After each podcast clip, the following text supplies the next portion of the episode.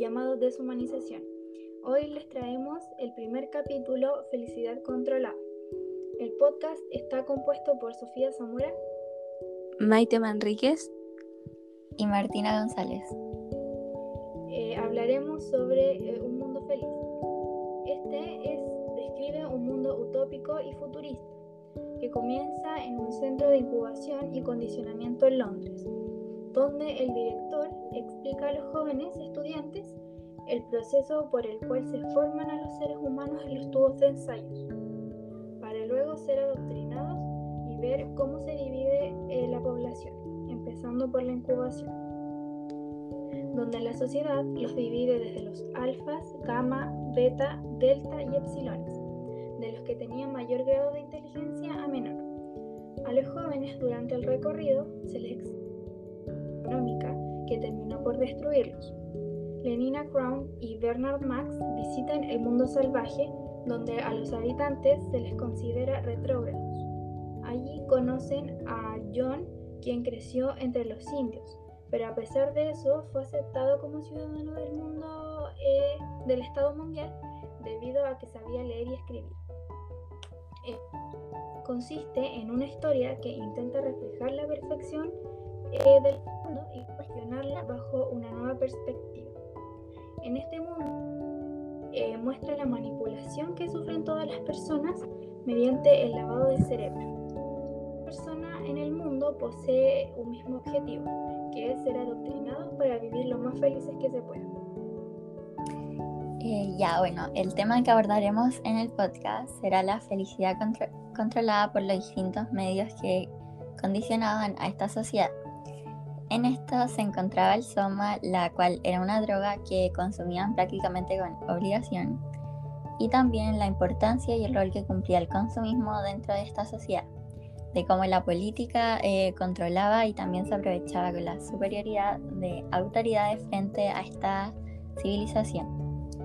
El condicionamiento que ellos tenían en su infancia y las relaciones sentimentales y afectivas que establecían entre las personas, donde aquí se le quitaban muchos sentimientos hasta prácticamente dejarlos como cascarones vacíos que solo pueden sentir únicamente felicidad.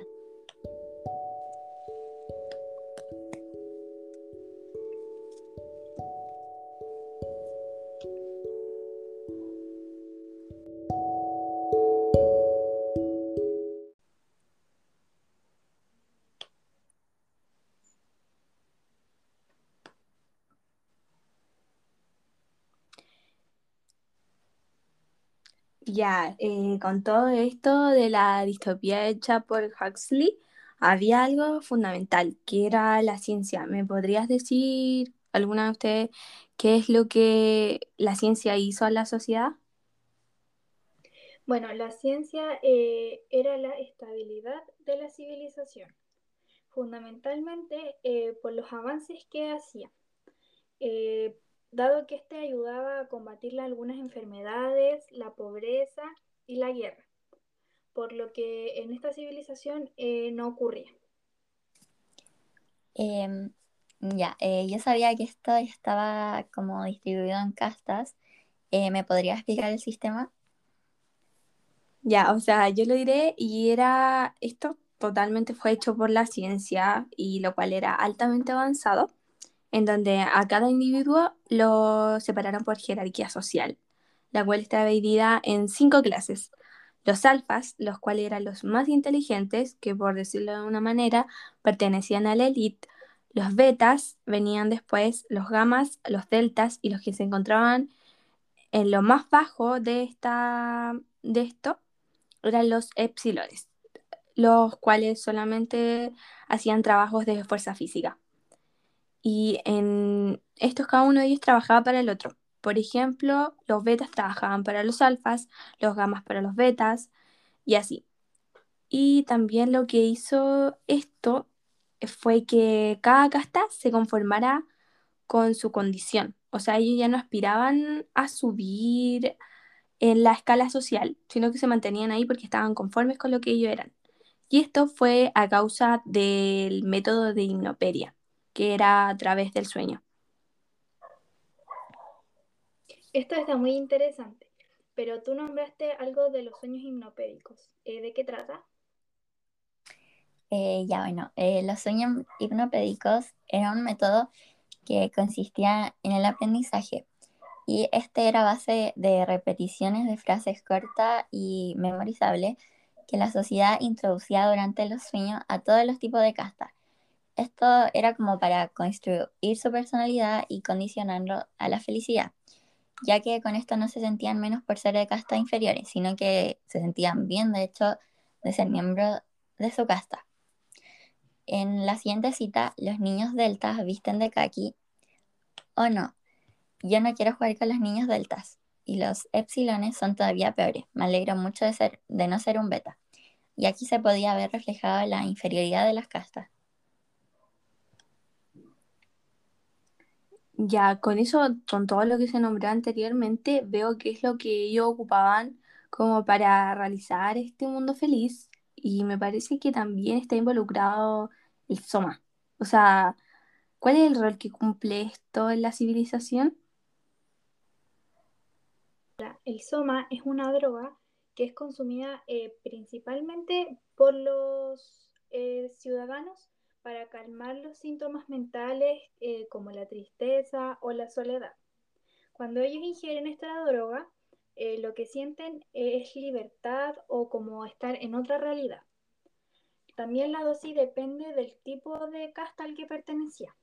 Como por ejemplo los epsilones, ellos consumen menos cantidad porque su trabajo físico es menor. En cambio, los alfas, ellos ingieren una cantidad más alta porque son más inteligentes y tienen más trabajo y de más fuerza. Esto es para mantener eh, controlada a la sociedad. Ya, y me parece que también había otra cosa, me, creo que era el consumismo que había dentro de la civilización, que también era como un mecanismo para mantener este mundo feliz. ¿Me podrías hablar de él? Eh, sí, o sea que el gobierno tenía como la creencia de que el consumir bienes materiales haría la sociedad más feliz y también sería como una manera de evadir todos sus problemas. También todo esto excluía el amor, los sentimientos y también las experiencias inmateriales que a uno lo hacen sentir viva.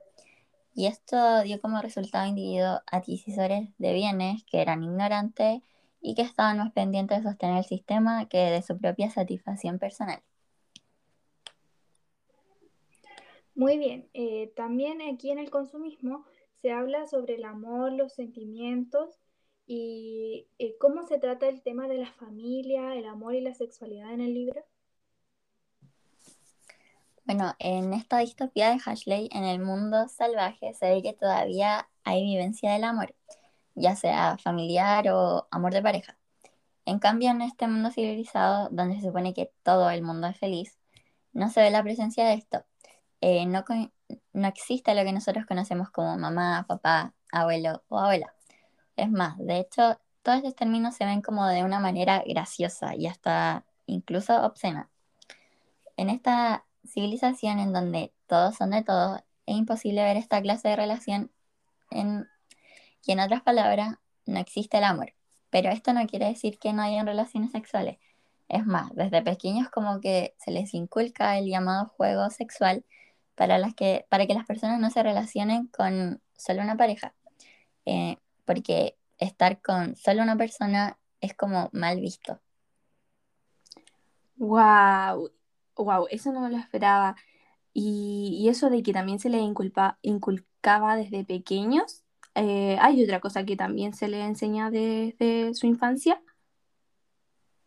Sí, también se podría decir que la muerte, ya que cuando uno muere o ve morir a otra persona, esto no representa tristeza, sino que es considerado como eh, porque el hecho de que se representaba el final de algo que era visto de una manera común, eh, al final del proceso biológico de cada uno. después de la muerte, ellos seguían construyendo lo que em, se explica en la siguiente cita. Las chimeneas tienen esa especie de balcones alrededor, preguntó Lenina. Recuperación del fósforo. El P2 o 5 eh, antes se perdía cada vez una cremación. Actualmente se recupera más del 98%. Es estupendo pensar eh, que podemos eh, seguir siendo socialmente útiles después de ayudemos al crecimiento de las plantas. Por esto mismo, llorar o ponerse triste es visto como un acto anormal dentro de la civilización. Ya, bueno, a pesar de todas las cosas que pasaban dentro de esta civilización, ¿ustedes considerarían que es un mundo feliz? Ya, eh, irónicamente, claro que sí, porque esto era del Estado Mundial. El Estado Mundial hizo todo esto, el cual era el que gobernaba este mundo. Y lo que hizo eh, fue aplicar distintas medidas en donde se eliminaran la familia, el arte, hasta la ciencia. Y como le pasó a Mustafa, que él empezó a hacer ciencia cuando era joven. Y él lo hizo sin ninguna super, o sea, sin ninguna supervisión o sin permiso de alguien. Así que ahí lo amenazaron con que lo podrían enviar a una isla si no dejaba de hacer estos experimentos, ya que eran un peligro público para la sociedad. Y además que temían que la propia ciencia eh, destruyera todo lo que había creado. Y al igual que esto, eh, la literatura, como los libros de Shakespeare, que hablaban sobre el amor, o el Nuevo Testamento, que hablaba sobre la religión, les quitaron todo eso para dar paso como a la comodidad y la felicidad. Ya, y mm, la felicidad se ve, es como un significado distinto a lo que nosotros realmente vemos. Entonces, para ustedes, ¿qué significaría la felicidad en el libro? O sea, en relación con la actualidad es muy distinto, ya que en el libro eh, es más bien controlado o manipulado, eh, ya que ellos eh, no sentían la felicidad por sí mismos, sino que los inducían a consumir una droga para que ellos se sintieran bien y no tuvieran pensamientos tristes o que se sintieran solos por lo que se utilizaban estos diferentes métodos eh, como para mantenerlos distraídos en sus trabajos o actividades que les requerían. Eh, ya. Luego de hablar de todo esto, eh, ¿cómo se ven reflejadas las cosas que suceden en el libro en la actualidad? Ya, el tema de las drogas está muy presente en la actualidad, pero principalmente está más reflejado en los jóvenes, ya que lo utilizan para desligarse de la realidad y olvidarnos de problemas presentes en nuestra vida. La droga produce un efecto negativo en nuestro sistema, pero también a la vez se siente placentero, el cual produce como una sensación que libera serotonina en el cuerpo y esto conlleva a alucinaciones o estado de éxtasis por un tiempo determinado. Y debido al ser consumido más frecuente ya no causará el mismo efecto en el organismo, por lo que nos llevará a consumir otro tipo de drogas más fuertes y estas se convertirán en una adicción con el paso del tiempo. También, por otro lado, el Internet y las tecnologías como celular y computadora conllevan a la adicción a redes sociales, a los videojuegos, a los libros, etc., que también, también involuntariamente se vuelven en una necesidad por el hecho de que queremos pasar horas frente a la pantalla y esto a veces hace que cancelemos planes en los cuales vamos a sociabilizar o también nuestras prioridades, eh, causando que nos distanciemos, distanciemos de amigos y familiares. Muchas veces esta adicción es un efecto negativo, ya que las redes sociales nos plantean una vida perfecta y nos cuestionamos de que por qué nuestra vida no es, no es así o por qué nos asemeja a la de otros o incluso de, por qué no somos como otros, ya sea físicamente o en cualquier otro aspecto. Y eh, siento que la mayoría de las veces esto es, una realidad muy distinta a la, a la vida real, o sea que es falsa.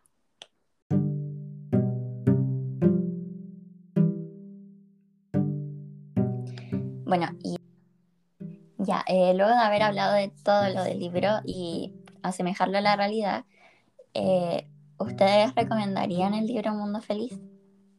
Ya, o sea, yo en lo personal sí la recomendaría porque lo que el autor refleja en este libro sería la sociedad vacía y materialista de las personas, ya que sacrificaron muchos valores, como el amor, por ejemplo, en donde es lo que al final a uno lo hacen humano. Es como decir que los deshumanizaron en el libro. Les quitaron de lado muchos sentimientos para que así no salieran lastimados. Y todo eso para que al final de cuentas eh, tienen como paso a elementos efímeros. Con esto quiero decir que son cosas que al final del día van a desaparecer, serán pasajeros, por decirlo así. Y aunque ellos tuvieran todo este sistema, igual las personas tenían sentimientos negativos al final del día. Y con eso lo solucionaban con el soma. Y si lo llevamos a la actualidad, a la actualidad, esto se puede representar con los antidepresivos o incluso las drogas. Y por eso es que ellos requerían de esto, para olvidar y así distraerse. Pero que al final del día nadie estaba realmente dispuesto a cambiar algo en su vida.